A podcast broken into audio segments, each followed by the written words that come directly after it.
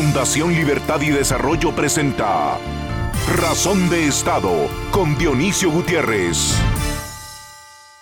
Cuando el mundo occidental y el planeta entero recibieron la noticia de la caída del muro de Berlín en 1989, se pensó que el capitalismo había vencido al totalitarismo y al comunismo. Creímos que nacerían nuevas democracias en el mundo y que el desarrollo global en libertad sería la norma. Los expertos llamaron globalización aquella nueva era y lo definieron como un proceso de convergencia económica, política, cultural y tecnológica. Existe suficiente evidencia sobre que el aumento en el comercio mundial, la subida de inversiones hacia países en desarrollo y la difusión de las tecnologías trajeron un crecimiento económico espectacular. El comercio global se disparó de 39% del PIB mundial en 1990 al 58% en 2019. La pobreza extrema cayó de 36% al 9% en el mismo periodo y la población migrante pasó de ser el 2.9% de la población mundial al 3.3%. Se suponía que con la integración económica vendrían también la integración de cosmovisiones, ideas y culturas. Se pensó que con el crecimiento económico, las naciones antes pobres y autoritarias abrazarían la democracia, el libre mercado y el respeto a los derechos fundamentales. Sin embargo, nos perdimos en el camino y como causa o consecuencia, en la política también estamos viendo retrocesos importantes. El planeta pasó del florecimiento de la democracia y los derechos humanos a la recesión democrática. Hay sentencias de instituciones y tanques de pensamiento serios que indican que el mundo lleva 16 años consecutivos de declive democrático. ¿Qué falló? ¿Qué fue de los pronósticos optimistas? Diversos expertos dicen que en primer lugar se subestimó que al ser humano lo mueven los deseos y necesidades de ser tenido en cuenta, de sentirse respetado y apreciado. La globalización ha dejado innegables beneficios, pero también perdedores. Algunos perdedores de la globalización creen hoy que no son tenidos en cuenta ni respetados. Este resentimiento lo aprovechan líderes autoritarios que basan su política en la explotación del rencor. Los autócratas se refieren a Occidente como un grupo de élites globales explotadoras. Se autoproclaman defensores de una identidad nacional, mienten y ofrecen todo lo que saben que no cumplirán. Los incautos que caen en las mentiras de los autoritarios son medios para consolidar tiranías. El modelo chino, ruso, cubano, venezolano y otros buscan acabar con los valores occidentales, con el modelo liberal, que a pesar de sus vacíos y defectos es el único que ofrece una solución aceptable a la especie humana. Hoy, más que nunca, la batalla de las ideas y el compromiso para defender la democracia y la libertad son indispensables y es el único camino que nos llevará al reconocimiento de la dignidad de la persona y a la posibilidad de que cada ser humano pueda elegir sus proyectos de vida y buscar su felicidad y realización. A continuación, el documental En Razón de Estado. En la década de los 90, Francis Fukuyama anunciaba el fin de la historia y el triunfo indiscutible de la democracia liberal y del capitalismo. El mundo vivía el entusiasmo por una nueva era. En 1994 nació la Organización Mundial del Comercio, con la promesa de expandir el libre comercio por el mundo. Cayeron las barreras arancelarias y no arancelarias. Crecieron las inversiones hacia los países en desarrollo y millones de personas salieron de la pobreza. A comienzos del siglo XXI, se incorporó China a la Organización Mundial del Comercio, bajo la tesis de que esto alentaría la transición de este país hacia una economía de mercado y eventualmente a un sistema democrático en donde se respetaran los derechos humanos y el Estado de Derecho. Sin embargo, la crisis financiera de 2008 sembró la desconfianza en el capitalismo global y fue aprovechada por diversos grupos que cuestionaban las bondades del libre comercio, aduciendo que éste solo exacerba las desigualdades y beneficia únicamente a una pequeña élite global. Por su parte, Rusia comenzaría una fuerte autocratización alrededor de la figura de Vladimir Putin y el surgimiento de China como la segunda potencia mundial cuestionaría la superioridad de la democracia liberal que, en su momento, le permitió desarrollarse a los países occidentales. Con China y Rusia como ejemplo, proliferaron los regímenes autoritarios en todo el mundo, con discursos nacionalistas y populistas, ofreciendo supuestas soluciones rápidas a votantes enojados y frustrados con sus respectivos sistemas políticos. Incluso en Europa, los discursos extremistas están aumentando, poniendo en riesgo la estabilidad de las democracias más antiguas y consolidadas. En tan solo una década, el planeta pasó del florecimiento de la democracia y los derechos humanos a la recesión democrática. El informe de 2022 de Freedom House sentencia que el mundo ha experimentado 16 años consecutivos de declive democrático, el orden liberal mundial, que trajo la era de mayor crecimiento económico y desarrollo social a la humanidad, está en riesgo. Hoy más que nunca, la batalla de las ideas y de la defensa de la democracia y el liberalismo es vital. Al final del día, son los únicos sistemas que se basan en el reconocimiento de la dignidad de la persona y que permiten a cada uno elegir sus proyectos de vida y la búsqueda de su propia felicidad y realización. A continuación, una entrevista exclusiva en Razón de Estado. El mundo pasa por momentos que no hubiéramos imaginado ni siquiera en los peores escenarios. Una pandemia y todavía sin haber salido de ella eh, una invasión injusta, criminal, innecesaria por parte del tirano del Kremlin en Rusia a un país democrático y soberano como lo es Ucrania. Eh, esto sucede en medio de una era en la que la economía global es insuficiente, la política no funciona, las élites están un poco despistadas y no encuentran eh, los caminos de solución para resolver los problemas que estamos viviendo.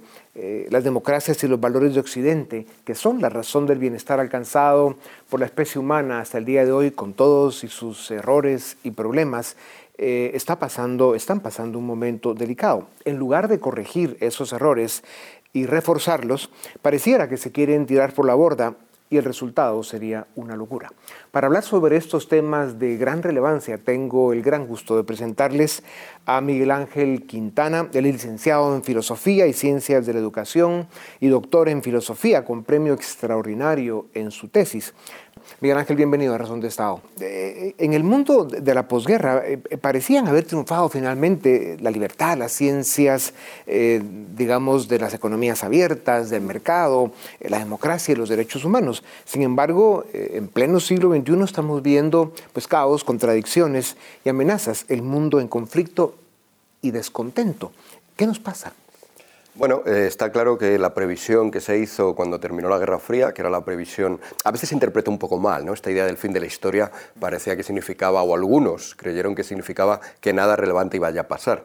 Eh, esto no era la idea de Fukuyama, que fue un poco el que reactualizó esta idea después de, Hegel y de Kojev. Pero en todo caso, sí que Fukuyama preveía que ya la lucha de las ideas no iba a tener grandes contrincantes, que aquellos valores que, que has citado, ¿no? la libertad, la posibilidad de, comunicación entre todos los seres humanos en un nivel global, ah, iban a ser ya los triunfantes, la economía de mercado, etc. Y parece que eso, a mi juicio, lo que provocó fue un cierto relajamiento la idea de que ya todo estaba conquistado, la idea de que todo estaba ya hecho, yo creo que ha permitido surgir uh, ideas alternativas que por otra parte reflejan preocupaciones y problemas reales. Pensamos, Miguel Ángel, que, que el mundo pues abrazaría estos valores occidentales que, que, evidentemente habían dado, venían dando buenos resultados. Eh, la tercera ola democrática en América Latina, la primavera árabe, eran algunos síntomas de que el mundo quería caminar pues, a eso, a escenarios de, libertad, de democracia, de Estado de Derecho, lo que llamamos los valores de Occidente. Pero surgieron los viejos conflictos, ¿no? Eh, se están rechazando estos valores occidentales, eh, probablemente es que las generaciones actuales no los entienden, y con estos fenómenos de una economía global insuficiente, porque es así, es una realidad, la política que probablemente pasa uno de los peores momentos en historia por esa disfuncionalidad, irresponsabilidad, corrupción, etcétera, y élites, eh, pues bueno, desconectadas, pues nos genera este ambiente de caos y de incertidumbre. ¿A dónde va el mundo? Creo que has dado una de las claves ¿no? de la, que define el momento actual, que es una desconexión entre las élites y, el pueblo. Desconexión mutua, es decir, el pueblo no se fía de las élites, pero un reciente estudio que hubo en Estados Unidos, junto antes de la elección de Trump, por lo tanto no está condicionada a que la gente se sintiera ajena a Trump, en el 2016 mostraba lo mismo, mostraba que las élites de Washington no se fiaban se fiaban en un porcentaje ridículo, 7-8% de la población en general, para mm, confiarles, para poder debatir en el espacio público los problemas. Por lo tanto, la desconfianza es mutua. ¿Y esto a qué se produce? Conectando un poco con, la, con tu pregunta anterior, creo que mm, se olvidó que así como la libertad es un principio importante, también lo es eh, la idea de identidad, la idea de pueblo, como he dicho. ¿no? a veces la eh, libertad parece que ciertas élites tienen en su cabeza la idea de libertad, ya digo porque hayan leído Fukuyama o no, porque haya acabado la Guerra Fría o no, y parece que se la quieren eh, imponer al pueblo. Es una paradoja porque la libertad impuesta pues ya implica eh, que estamos yendo de alguna manera contra ello. Yo creo que... Mm, lo que está pasando en estos últimos años de manera más palpable ah, es que, y, se ve, por ejemplo, he citado el año 2016, para mí es un año paradigmático, eh, victoria inesperada de Donald Trump, Brexit en, en Reino Unido, derrota en el referéndum eh, de Colombia, derrota del gobierno, quiero decir. Ah, en todos estos casos lo que se produce es algo inesperado porque es el pueblo, cuando vota, el, que sorprende a estas élites. ¿Y qué es lo que en general vota? Vota un deseo de decir, aquí estoy yo como pueblo, aquí estoy yo como identidad, aquí estoy yo para algo más que un mundo ah, globalizado en el que todos somos libres, todos somos átomos, que nos movemos independientemente y no tenemos más vínculo que esa misma libertad los seres humanos necesitamos algo más. Sí, así es. Y cuando hablas del Brexit, que, claro es un fenómeno que, ya es una realidad, eh, ¿qué está pasando con la inmigración, el rechazo que había de esto, en un poco de movimientos homofóbicos? Y luego em, con la disfuncionalidad que estamos viviendo en la política, se empezaron a construir, pues bueno, estas, estas propuestas políticas de extrema, ¿no? Extrema izquierda, sobre todo la populista en América Latina que está arrasando, o la extrema derecha también populista y autoritaria, las dos, eh, que están realmente dañando los valores occidentales. La gran pregunta es... Em, ¿Por qué ese rechazo pues, a, una globalización donde con todos sus defectos estaba permitiendo eh, la especialización en las diferentes sociedades, el que unos aprovecharan eh, las fortalezas y las ventajas de otros, y que de alguna manera fuéramos caminando hacia culturas pues, más civilizadas, de más respeto a la persona, al individuo, a los derechos humanos y sobre todo eh, una evolución en los valores de la libertad, no por imposición, sino por convicción. Entonces, la gran pregunta sigue siendo, eh, ¿es rescatable esto? ¿De qué manera podemos aliviar los niveles de frustración que estamos viendo en las naciones y en los pueblos para que reencontremos el camino, pues bueno, hacia un futuro donde logremos, pues eso que llaman la felicidad razonable? Bueno, de nuevo has citado un término que me parece clave, ¿no? la idea de felicidad. Eh, eh, la libertad es un valor occidental, pero no es el único. Y otro de ellos, por ejemplo, es este, es el de la, es el de la felicidad. Es también, como dije antes, pues la idea de, de formar parte de un pueblo, formar parte eh, la gente quiere ser individualmente libre, pero también quiere sentir que como grupo es libre. ¿no? Es lo que en filosofía política llamamos la diferencia entre libertad negativa y libertad positiva. la libertad no es solo que los demás no se metan en mi vida, que también lo es, por supuesto, sino que también es la capacidad que tengo que tener yo y yo con los demás de hacer cosas. Yo creo que todos estos valores todos estos principios de la civilización occidental se simplificaron en exceso para dejarlos meramente en esa libertad abstracto, que es uno, insisto, pero no, no el único de los valores. Ah, ¿Cuál es la solución, por lo tanto? Pues está un poco apuntada ya en mi respuesta. Creo que lo único que se puede proponer ahora es una recuperación de, ese, de esa civilización occidental, de, ese, de esto que nos ha traído hasta aquí, que es seguramente una de las grandes o la mayor creación de la historia de la humanidad, ¿no? Eso que nos ha permitido estas cotas de bienestar, de libertad, de respeto, y que sin embargo en todo su conjunto se ha dejado eh, escapar. Te pongo un ejemplo muy concreto.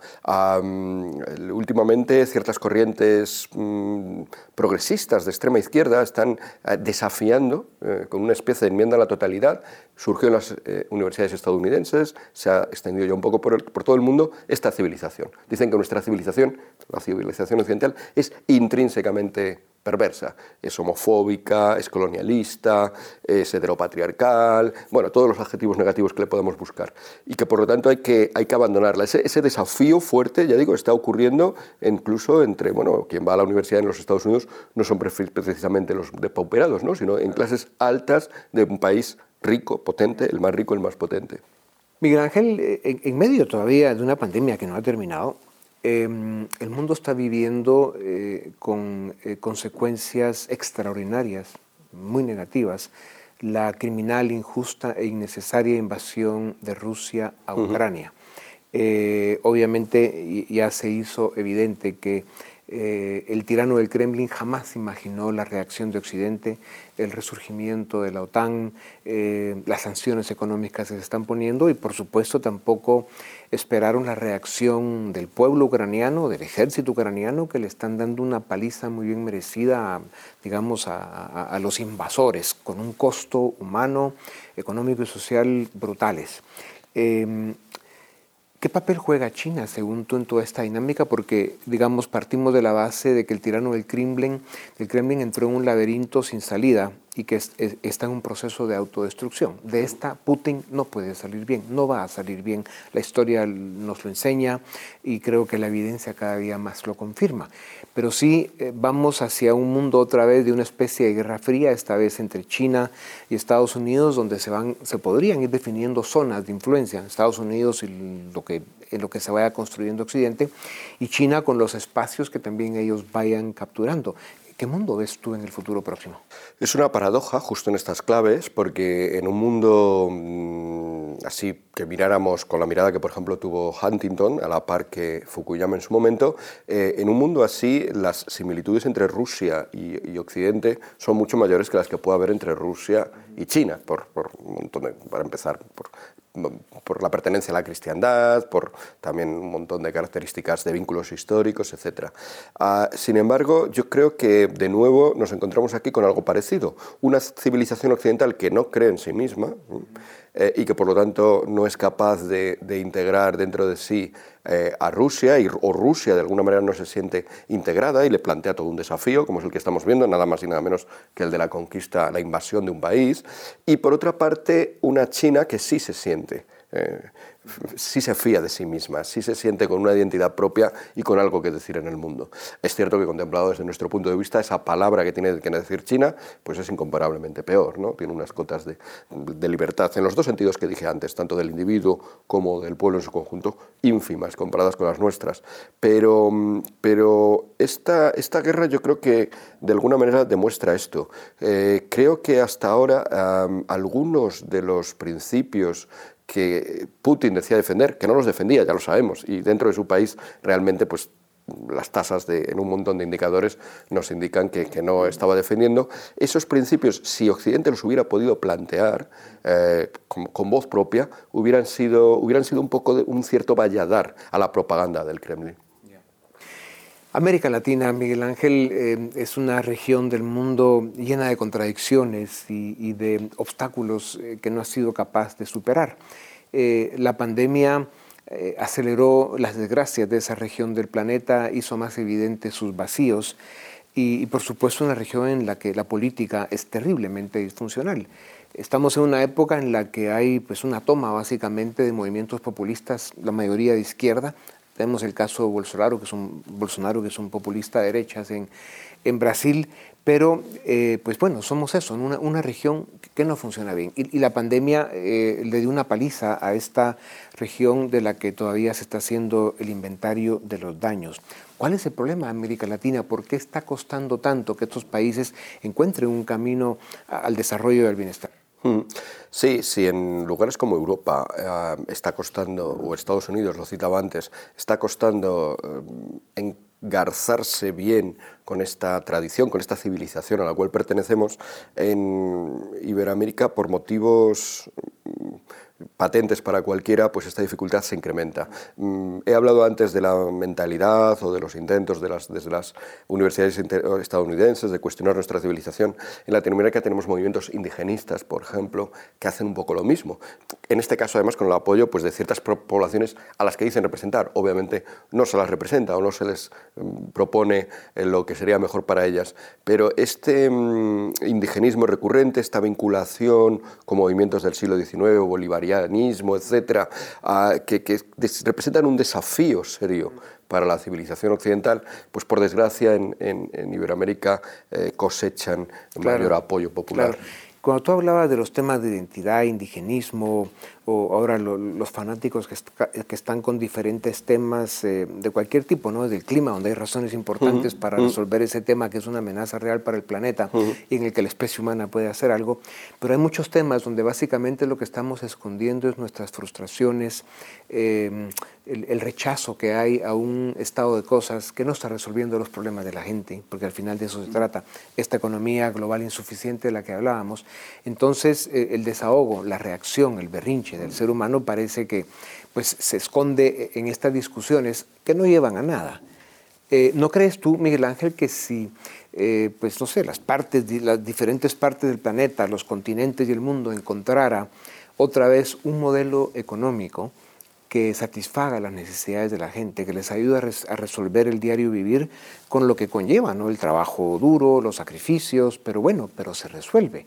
Eh, que esto evitaría todas estas discusiones que nos tienen tan distraídos y encima en un mundo de redes sociales donde vivimos pues eso, ¿no? la era de la posverdad, de la desinformación, de la manipulación, de la difamación o la destrucción del adversario a través de la mentira y en fin, todo este fenómeno brutal que le está haciendo mucho daño al mundo y que no hemos sido capaces de organizar y de, y de mm, filtrar para que, digamos, pues pase a una plataforma más civilizada y sobre todo más filtrada y más inteligente.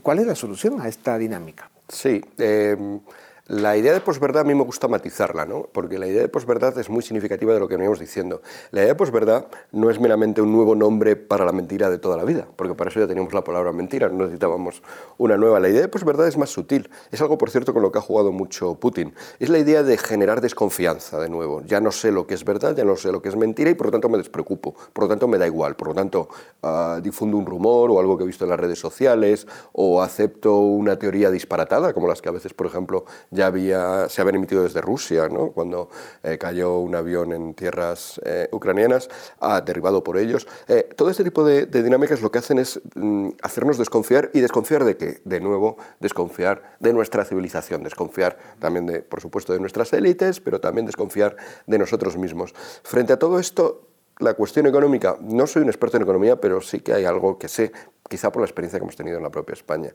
Ah, durante años, eh, cuando empezaron todos este tipo de, de cuestiones, ¿no? Las 2011, el agitado año de 2011, ¿no? los indignados que se decían aquí, Occupy Wall Street, las primaveras árabes, etc.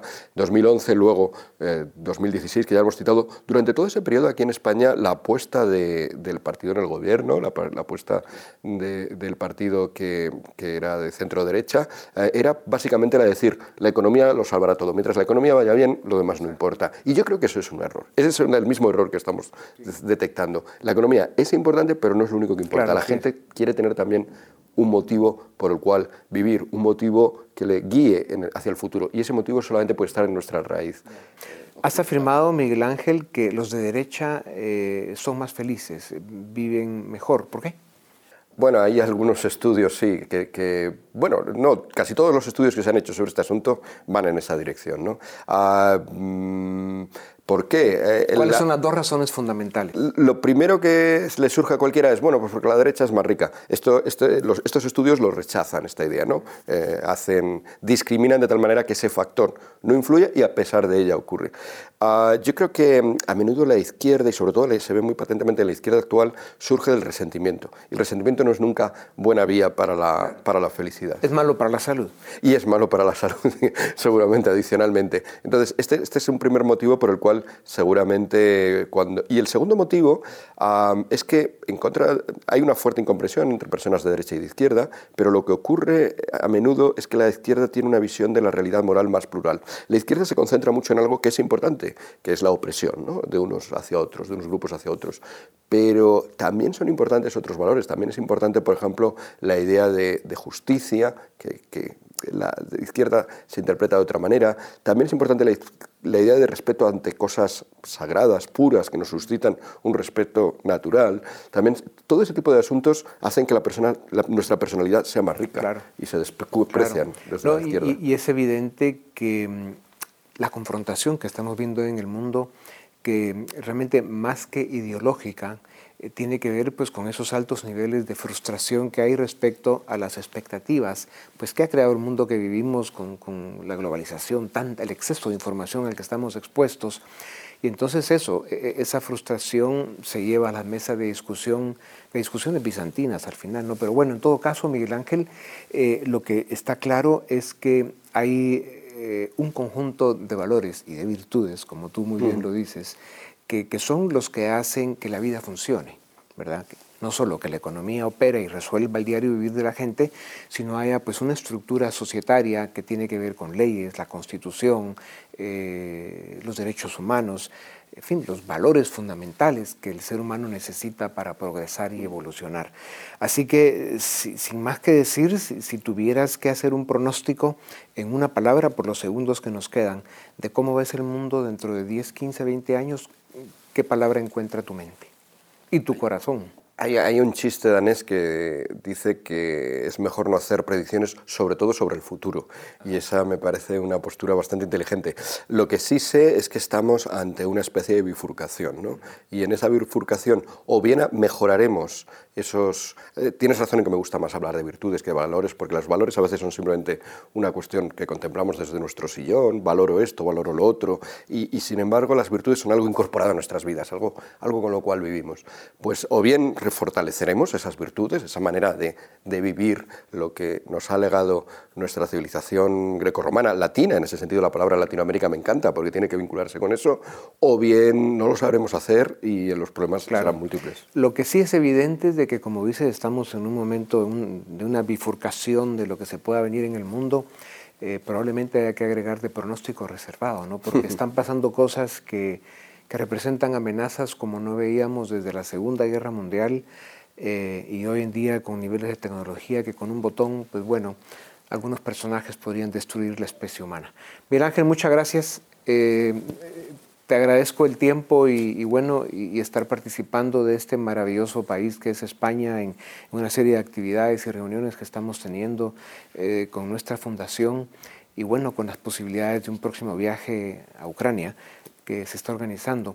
Así que estaremos en contacto y, gracias. ¿eh? A ustedes también gracias. Esto es Razón de Estado. A continuación, el debate en Razón de Estado. Damos inicio al debate en Razón de Estado. Hoy vamos a hablar sobre política y redes sociales. Y para ello contamos con tres expertos. En primer lugar, Silvia Penados, cofundadora y directora de la empresa Solución Web, una empresa que lleva 22 años en la industria de manejo de estrategias digitales. También contamos con la participación de José Cont, director ejecutivo de ILB, una consultora regional especializada en las áreas de posicionamiento y estrategia digital, y Luis Miguel Reyes, director del área social de Fundación Libertad y Desarrollo. A los tres, muchas gracias por estar en Razón de Estado. Luis Miguel, iniciemos contigo. ¿Cómo entender la decisión que toma Elon Musk de comprar Twitter, siendo que Twitter es una de las redes eh, con menos usuarios si lo comparamos con Facebook, con WhatsApp o con YouTube? Eh, ¿Hay una intención política o hay una intención de negocios? ¿Cómo lo lees? Bueno, eh, es difícil entender cuál es la motivación detrás de esta compra que hace Elon Musk y de esta gran cantidad de dinero que está invirtiendo para hacer la compra. algunas personas dicen que hay algún interés de, lograr monetizar o de mejorar eh, un poco las ganancias que ha tenido Twitter hasta ahora, pero pareciera que lo más claro eh, está en las múltiples declaraciones políticas que ha hecho Elon Musk al respecto de esta compra, en donde él dice que le interesa cuidar la libertad de expresión. No lo digo porque necesariamente sea cierto, pero lo que sí quiere Elon Musk es tener algún tipo de influencia en la política, tanto de Estados Unidos y del mundo. Y esto es porque Twitter se ha convertido en la red social eh, más política o la red social en donde los políticos y las élites de todo tipo eh, discuten, es la arena donde, los, donde discuten los temas políticos del momento y donde se mueve mucha de la opinión pública que hay ahora. ahora y lo vemos, ¿verdad? Los políticos, tanto los los que ya están muy posicionados como los políticos nuevos se expresan a través de Twitter. También los empresarios, eh, la élite económica, ¿verdad? Tiene una fuerte presencia en Twitter, los medios de comunicación también, y así múltiples figuras del, mundo de, la política y, alrededor de, de, este tema, pues se expresan, expresan posturas políticas en Twitter y es también un espacio en donde, en donde las élites de diferente tipo se relacionan con personas de otros espacios eh, de una forma más o menos democrática. Por eso es que Twitter ha adquirido tanta importancia y esta diría yo que es la razón por la que Elon Musk quiere tener influencia en ese espacio tan importante para la política de la actualidad. José, tú eres experto en tema de redes sociales. ¿Coincides en que Twitter es la red más política de todas las que están disponibles? Y Además de eso, ¿crees que va a cambiar Twitter con, esta, con este nuevo dueño que, tiene ahora? De hecho, Twitter ya está cambiando, Paul, y, ese es un tema que, sin duda eh, estos cambios van a venir más rápido, incluso de lo que nosotros eh, preveemos. Ayer salió una nueva funcionalidad que se llama Círculos, donde yo puedo elegir hasta 150 amigos para compartir mensajes que solamente ellos pueden ver que se vuelven, digamos, eh, conversaciones tipo grupales o las conversaciones que tenemos eh, a través de plataformas como WhatsApp. Entonces, rápidamente, entendiendo las motivaciones de este tema, Twitter no necesariamente es que, digamos, es una plataforma política, pero su algoritmo se adapta muy bien a temas de tendencia. Cuando buscamos, digamos, cosas de inmediatez, pues no, no es que nos vamos a ir a Facebook, no es que nos vamos a ir a YouTube, no es que nos vamos a ir a TikTok, nos vamos a Twitter, qué está pasando en la calle, qué está pasando eh, en la coyuntura de un hecho político o hay algún tipo de protestas o algún tema que afecte a la ciudadanía. Y obviamente en este caso, pues como decía Luis, es, una decisión que tiene distintos drivers, pero uno de ellos sin duda es la influencia que se genera a través de esta plataforma. Silvia, eh, una de las quejas sobre las redes sociales es que censuran cierto tipo de discurso y se favorecen otros. El ejemplo en Twitter es que el expresidente Donald Trump pues simplemente fue censurado, lo sacaron de la red social porque se cree que el mensaje que da hace daño a la democracia de Estados Unidos. Pero ¿hasta qué punto es cierto que se censura en las redes sociales? yo creo que sí hay un tipo de, censura, eh, no solo, digamos, por las personas creadoras de la plataforma, sino también por las mismas personas o los mismos usuarios. Entonces, eh, por ejemplo, vemos el caso de, Donald Trump, yo creo que hubo mucha presión, había mucha controversia ahí y de alguna forma creo que influyó en los creadores de la plataforma para poderlo primero suspender y después expulsar. Entonces, eh, sí creo que hay eh, censura, uno, digamos, a nivel técnico, ¿verdad? Todos los algoritmos que existen para poder detectar si estás incitando a la violencia, si estás usando vocabulario inadecuado, si estás promoviendo desnudos, por ejemplo, Está la parte técnica, pero también está la parte de eh, los mismos usuarios, cómo ellos mismos también censuran a otras personas, ¿verdad? A través de amenazas, a través de los famosos eh, trolls, ¿verdad? Que empiezan a atacarte. Tú dices algo que no está de acuerdo un grupo específico y ellos mismos te empiezan a, censurar. Entonces, eh, sí existe la censura, existe, digamos, a nivel tecnológico de la plataforma, pero creo que la más importante y la más poderosa, digamos, es la misma de los usuarios y de las personas que somos usuarios de esas, de esas plataformas. Ahora, Luis Miguel, lo que vimos eh, o lo que estamos viendo en esta guerra, por ejemplo, en Ucrania, es que las redes sociales de los países occidentales básicamente prohibieron a los medios rusos porque creen de que estaba eh, propagando información falsa. Eh, los medios o las redes sociales rusas también hicieron lo mismo. Entonces, aquí pareciera que hay una, una guerra mediática también que de alguna forma se está librando y que se quiere censurar cierto tipo de discurso. ¿Hasta dónde es válido ese tipo de censura? Porque sabemos que hay información falsa que corre por las redes sociales, pero también pareciera que se quiere censurar cierto tipo de discurso. ¿Quién decide qué se tiene que censurar en las redes sociales? En, comunicación se ha hablado siempre de neutralidad o de objetividad. Eh, se hablaba de eso en, los medios de comunicación y hoy se habla de eso también en la forma como las redes sociales impiden que alguna, algún tipo de opiniones o que algún tipo de expresiones se propaguen a través de esos espacios.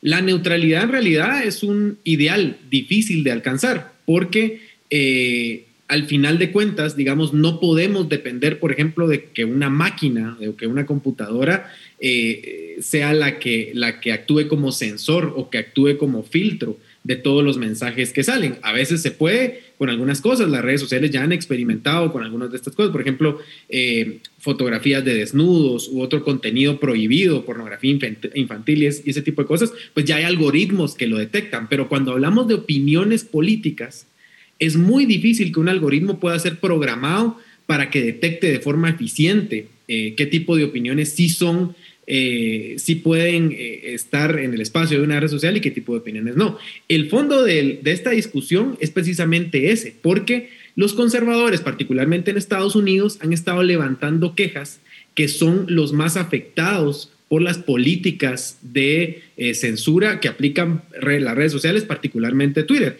Y esto es porque, digamos, en muchas ocasiones se les ha acusado de utilizar discurso de odio en sus publicaciones. El problema es que, como, como decía al inicio, es muy complicado definir qué es eh, discurso de odio y qué no es discurso de odio. Y por eso es que vemos esta discusión y por eso es también que Elon Musk se, eh, involucra en esta discusión y, digamos, toma una posición muy activa al eh, comprar Twitter. En una entrevista que le hacían a, Jack Dorsey, el creador de Twitter, y a la encargada de, temas jurídicos dentro de Twitter hace un tiempo, eh, les preguntaban si ellos en las políticas que, tiene Twitter de, para poder censurar algunas opiniones, ponían ahí sus, sus propios valores, ¿verdad? Obviamente los valores de ellos siendo muy progresistas.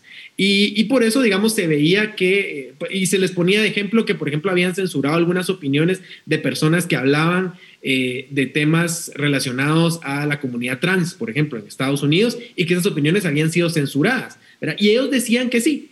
O sea, digamos, ellos aceptaron en esta entrevista que ellos vertían parte de sus valores o lo que ellos percibían como ciertos valores, pero que no son necesariamente generales, en esas políticas de censura que luego eh, aplicaban en las redes sociales. Y esto daba una idea eh, a que muchas opiniones que son más de tipo conservador suelen ser más eh, censuradas, ¿verdad? Esto, por supuesto, es un tema de percepciones, no tenemos necesariamente números de que si más conservadores son, son censurados, pero sí es una percepción, digamos, que se ha estado generando alrededor de Twitter. Ahora, el tema es si realmente Elon Musk, porque Elon Musk dice que él lo que quiere es eh, implementar políticas que enojen de igual forma a los conservadores y a los progresistas. Eh, ahora, el tema es si esto es posible realmente. O sea, si realmente se puede lograr esa neutralidad o solo va a seguir siendo un ideal inalcanzable que lo era en la época de los medios tradicionales y lo va a seguir siendo ahora en la época de las redes sociales. José, en esa línea, eh, de censurar cierto tipo de discursos. Lo cierto es que muchas veces vemos que en las redes sociales se propaga eh, mucho tipo eh, información falsa, ataques contra personas o contra instituciones. Y muchas veces se utiliza el anonimato, el hecho de que pues, no se sabe realmente quién está detrás de esas cuentas. Uno de los cambios que se, espera, que se esperan en Twitter, hasta donde se sabe, es de que ese anonimato pues básicamente va a terminar. En principio van a ser cuentas validadas. Eh, eso podría evitar la propagación de este tipo de información falsa y si es tan fácil, pareciera censurar cierto tipo de discurso, ¿por qué esa información falsa muchas veces o difamatoria muchas veces circula tan libremente en las redes? Bueno, eh, eh, es uno de los, digamos, de las declaraciones de intención que Elon Musk hizo, incluso como publicaciones en la propia plataforma. Eh, y efectivamente, si nosotros analizamos el comportamiento de los usuarios de redes sociales, no solamente los usuarios de Twitter, vemos que el 95% de las personas no generan contenido. eh, es muy poca la gente que hoy genera contenido de manera constante. Ese 5% que sí genera contenidos, que sí publica en Twitter, muchas veces se ve expuesto a linchamientos digitales o cultura de cancelación. Pero lo que es interesante es que esos linchamientos no suelen venir normalmente de otros seres humanos, vienen de bots, de trolls, que son completamente anónimos. Esa lucha es bastante difícil de hacer porque en cifras que son públicas, Facebook ha anunciado o ha publicado, ha hecho un público que de 2018 para acá han eliminado más de 22 mil millones de cuentas falsas. El triple, triple de la población de seres humanos. Entonces, combatir con eso es muy, es muy difícil porque hoy hay eh, tecnologías que simulan rostros humanos, que simulan discursos humanos, entonces los algoritmos les es muy difícil interpretar quién es un bot, quién es un ser humano. Entonces, lógicamente uno dice, vamos a validar que la gente demuestre que son seres humanos, pero eso también se puede hackear, hackear identidades oficiales de gobierno. Y además pone en, el, en el centro del huracán a Twitter como un target de grupos delictivos. Se imaginan una base de datos donde estén nuestras identificaciones oficiales, que tengan nuestros rostros registrados biométricamente, nuestra ubicación física, nuestro teléfono, eh, dos, tres familiares que verifiquen que somos personas auténticas. Se vuelve una base muy atractiva para los amigos de lo ajeno. Y eh, digamos que eh, ese grado de riesgo, los dueños de las plataformas tradicionales pues, no, no han querido asumirlo. Pareciera que en el caso de Musk, pues es una de las cosas que, que él estaría incentivando. y por, por, eso mismo, digamos, es que hoy de, la salida de la funcionalidad que vimos estos días de los círculos va completamente alineado a eso, porque en la propia página de Twitter dicen nuestros usuarios tienen miedo de expresar sus opiniones, pero ¿qué pasa si le doy una opción donde quienes ven su, su, contenido, su información, son amigos, personas reales que conocen? Entonces, eh, todos estos cambios están viniendo más rápido de lo que nosotros nos imaginamos y definitivamente eh, está, eh, es evidente que hay una intención de eh, reducir ese tipo de cuentas anónimas que son las que en general han dañado la reputación de Twitter como plataforma de comunicación. perdón, una rapidísima reacción a lo que dice José. Hay momentos en los que el anonimato o contextos en los que el anonimato en redes sociales ha resultado útil. Por ejemplo, contextos autoritarios. Eh, esperamos el, el, ejemplo de Venezuela, el ejemplo de Cuba, ¿verdad? En donde, en donde los, los gobiernos tienen control de los medios de comunicación. Y en esos contextos, el anonimato en redes sociales ha servido para develar información eh, importante que de otra forma no podría hacerse. Entonces, también por eso es delicado esto que dice Elon Musk de hacer que todos los usuarios sean usuarios certificados dentro de Twitter, porque elimina ese pequeño componente eh, que era uno de los, a lo mejor uno de los valores importantes que las redes sociales le daban a la libertad de expresión en el mundo. Silvia, Yo tal vez quisiera agregar, perdón, antes de la pregunta, solo agregar algo que también es importante, que a pesar de que pongas todas esas restricciones, que sean una certificación, que es la parte tecnológica que yo les mencionaba, para mí la parte más preocupante y más crítica es que nosotros somos portadores de información. Entonces, no sé si les ha pasado, pero alguien nos cuenta algo nosotros nos apropiamos de esa información y nosotros somos el conductor prácticamente de, la, de, compartir esa información y yo no soy un perfil falso y no soy un hater, ¿verdad? Pero simplemente me apropié de la información y la compartí con mi círculo. Entonces, yo creo que más allá de, digamos, de todas las restricciones tecnológicas que se pueden hacer, cosa que es muy bueno también, pienso yo, ¿verdad? Porque hay que normar algunas cosas, tal vez ya vamos a hablar más adelante de eso, pero lo que yo creo más preocupante también es cómo las personas se adueñan de esa información y ellos funcionan como un canal conductor eh, para los demás. Y es que en esa línea iba justamente la pregunta, Silvia. Eh, vemos que en América Latina en cuestión de 10 años creció fuertemente la utilización de eh, redes sociales. En 2010 el 20% de la población de América Latina tenía acceso a Facebook, hoy supera el 65% en una región en donde la educación es muy precaria y en donde pareciera que al haber poca educación habría poca ah, capacidad crítica para identificar eh, información verdadera de información falsa. ¿Podría hablarse de algún tipo de educación en el uso de, los, de las redes sociales o es algo imposible? Mira, eh, pues nada es imposible, pero sí se pueden crear iniciativas eh, o campañas educativas desde los colegios, desde las universidades, Em, al final de cuentas es, comportamiento, ¿verdad, Paul? Entonces, ¿qué hacer tú con una información que tú recibes? ¿Es cierto o no? ¿Lo verifico o no? ¿Qué tanto estoy yo de acuerdo con esa información? Entonces, creo que em, es una batalla, es una lucha que hay que iniciar, ¿verdad? Yo iniciaría desde pequeños, yo lo miro con mis hijos, Paul, ¿verdad? Que ellos eh, en los juegos específicamente, juegos violentos, juegos que ahí no hay ningún tipo de censura y te lo puedo garantizar, en donde eh, los niños empiezan a, crear esos mensajes de odio, esos mensajes de violencia.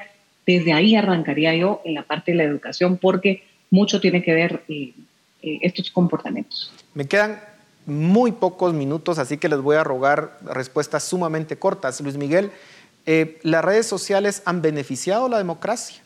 o más bien la han afectado con estos discursos extremistas, esta cultura de la cancelación? En 30 segundos. Ambas cosas, pero como decimos aquí en el programa, a veces la, vida al final es cuestión de saldos, ¿verdad?